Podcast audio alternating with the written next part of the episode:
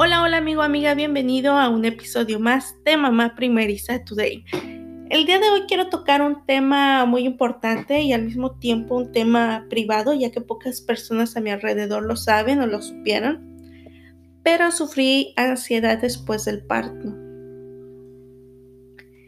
Este tema aún es un poco difícil para mí hablarlo, pero pienso que tengo la oportunidad de ayudarte para que si tú estás viviendo o conoces a alguien cercano a ti que está viviendo un trastorno como la ansiedad, sepas cómo ayudarlo y puedan identificarlo también para que te des cuenta de que no estás sola y que hay alguien más que en este momento se siente como tú.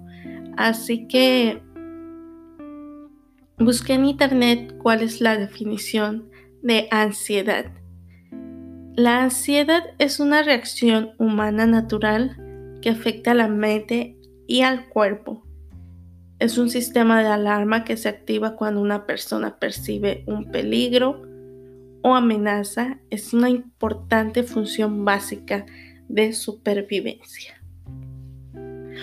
¿Cuáles son los síntomas? Nerviosismo, agitación, sensación de peligro, pánico, aumento del ritmo cardíaco, respiración acelerada, hiperventilación, sudoración, temblores, debilidad, cansancio, problemas para concentrarse, problemas para conciliar el sueño, problemas gastrointestinales y dificultades para controlar las preocupaciones.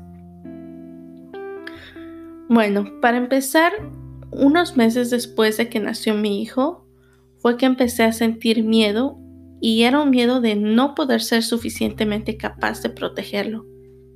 Y no es que no lo fuera, sino que creo que nuestro cerebro es tan poderoso de hacernos creer algo o de sumergirnos en una idea tan profunda que nos podemos llegar a desviar un poco del camino.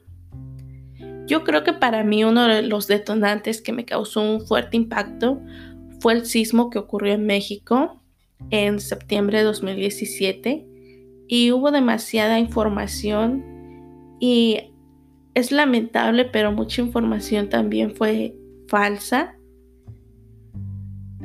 Este, este terremoto fue de una escala de 7.1 y quiero mencionar que fue en septiembre de 2017 y mi hijo nació en julio 2017. Pero volviendo a lo más importante, creo que esto fue una de las razones que me hicieron darme cuenta que no tenía o que no voy a tener el control de todo lo que pasa a mi alrededor. Y entonces así empecé a sentir miedo miedo de que no iba a poder proteger a mi hijo ante una situación similar. Para mí fue un proceso donde estaba sola porque así lo decidí, porque tenía miedo de contarle a alguien más cómo me sentía. Yo tenía miedo sobre todo a la hora de dormir porque es cuando empezaba a llegar a mi mente una lluvia de ideas de todas las posibles catástrofes, de toda la violencia que hay en el mundo y solo pensaba que no voy a poder proteger a mi hijo toda la vida.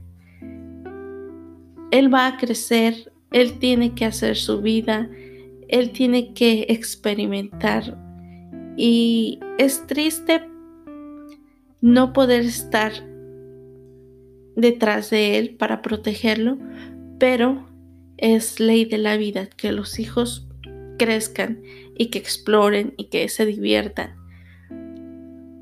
De verdad que fueron varios meses de impotencia, de no saber por qué tenía que pasarme esto a mí.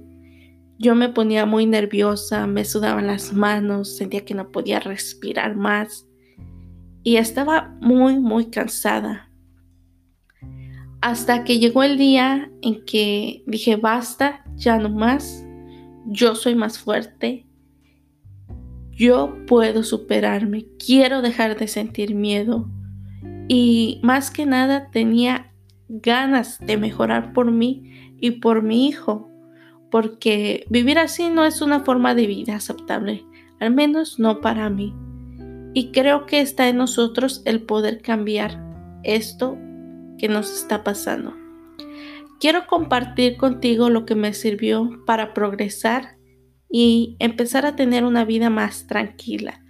Espero que te pueda ayudar o que tú puedas ayudar a una persona que padezca de esta ansiedad. Antes que nada, tienes que saber que nuestras emociones son transmitidas a nuestros hijos, sobre todo los bebés, porque es una forma de estar en comunicación con nosotros. Por lo cual, cada que tenía un ataque de ansiedad, tenía que alejarme de mi hijo. No quería que él me viera. Yo salía de la habitación a tomar aire fresco, trataba de ser discreta y que lo que, me, lo que a mí me afectara no quería que a él se le transmitiera. Otra de las cosas que me ayudó fue realizar actividades que mantengan ocupada la mente todo el día. Juega con tus hijos, haz ejercicio, sal a caminar, haz lo que te gusta, cocina, lee. Algo, haz algo que te mantenga ocupada. Tienes que ser valiente y hablar contigo misma y sé 100% sincera qué tanto está afectando esto, qué tanto interfiere esto en tu día a día. Porque te digo que de verdad puedes salir adelante. Tu mente y tu cerebro es capaz de llevarte a donde tú deseas. Pero si esto es más grande, tienes que saber reconocerlo y tienes que ser fuerte para pedir ayuda háblalo con alguien más, no te quedes callada, no sufras tú sola. Yo quise lidiar con todo esto sola y no es fácil y todo por miedo a que las demás personas te juzguen o que crean que no eres competente para cuidar o, o de hacerte cargo de tus hijos. Mira que cuando busqué en internet ansiedad después del parto, encontré muchas mujeres hablando de esto y todas ellas habían pasado por lo mismo. De verdad que me sentí tan liberada y con tanta confianza. Yo creo que es una de las razones que ahora me motiva a hacer esto. Que me convencí de contárselo al papá de mis hijos y él supo apoyarme y comprenderme.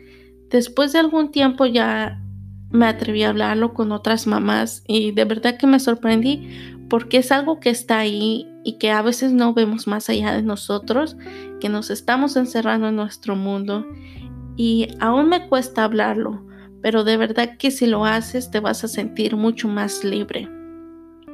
Otra de las cosas que me funcionó es desconectarme de los medios de comunicación que están dando información, pero esta información a veces un suceso lo hacen ver más fatalista de lo que realmente es. Y no te digo que no te informes, es más bien que no te claves en un tema, que un problema muy grande no lo hagas tuyo. Contribuye, contribuye a lo que podamos mm, a lo que podamos hacer. A lo que tú tengas miedo, en eso trata de cambiar las cosas.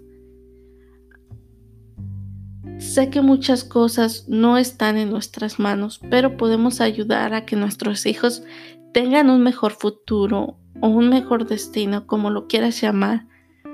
Pero no tengas miedo. Si tienes miedo de algo, busca la manera de cambiar esto. Cuida el medio ambiente, recicla más, no tires basura. De verdad que una persona hace la diferencia. Eduquemos a nuestros hijos con todos los valores posibles. Hagamos personas de bien. Recuerda que a través de ellos estamos forjando el mundo en que ellos vivirán. Trata de cambiar lo que no te guste. recuerda que hoy vamos a trabajar por el mundo en el que vamos a querer que ellos vivan. Y como recomendación te lo reitero, si tu caso de ansiedad es más fuerte, pide ayuda a tu médico. No tengas miedo, no estás sola y tampoco permitas que tu miedo pase a ser el miedo de tus hijos. Sé que en el mundo están pasando cosas día a día y que probablemente una de estas va a ser lo que detone la ansiedad de nosotros.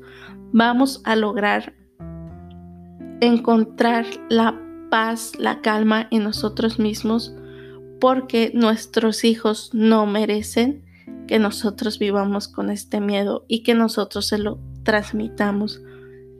Busca ayuda, no te quedes sola. Tú puedes salir adelante con esto. Tú eres fuerte, busca tu paz interior. Y bueno, para terminar espero que te haya gustado este episodio. No olvides seguirme en Facebook, en Instagram, a través de Mamá Primeriza Today.